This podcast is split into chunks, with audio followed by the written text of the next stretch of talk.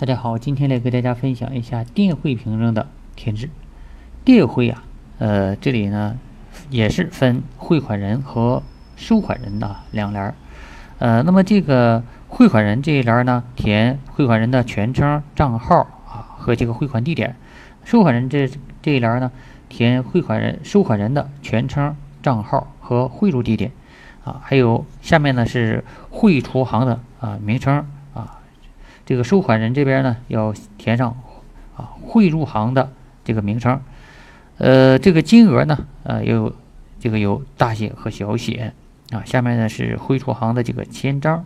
啊，符合记账。那么这里呢要注意一下哈，它的这个呃电汇啊呃上面的这个委托日期呀。啊，是小写就可以了啊，这里不用要求不要求这个大写哈。呃，这里呢要注意一下电汇的这个凭证啊，基本连次呢是一式三联儿啊，第一联儿呢是汇单联儿，汇款单位来记账用的啊，第二联儿呢是银行留存的啊，作为这个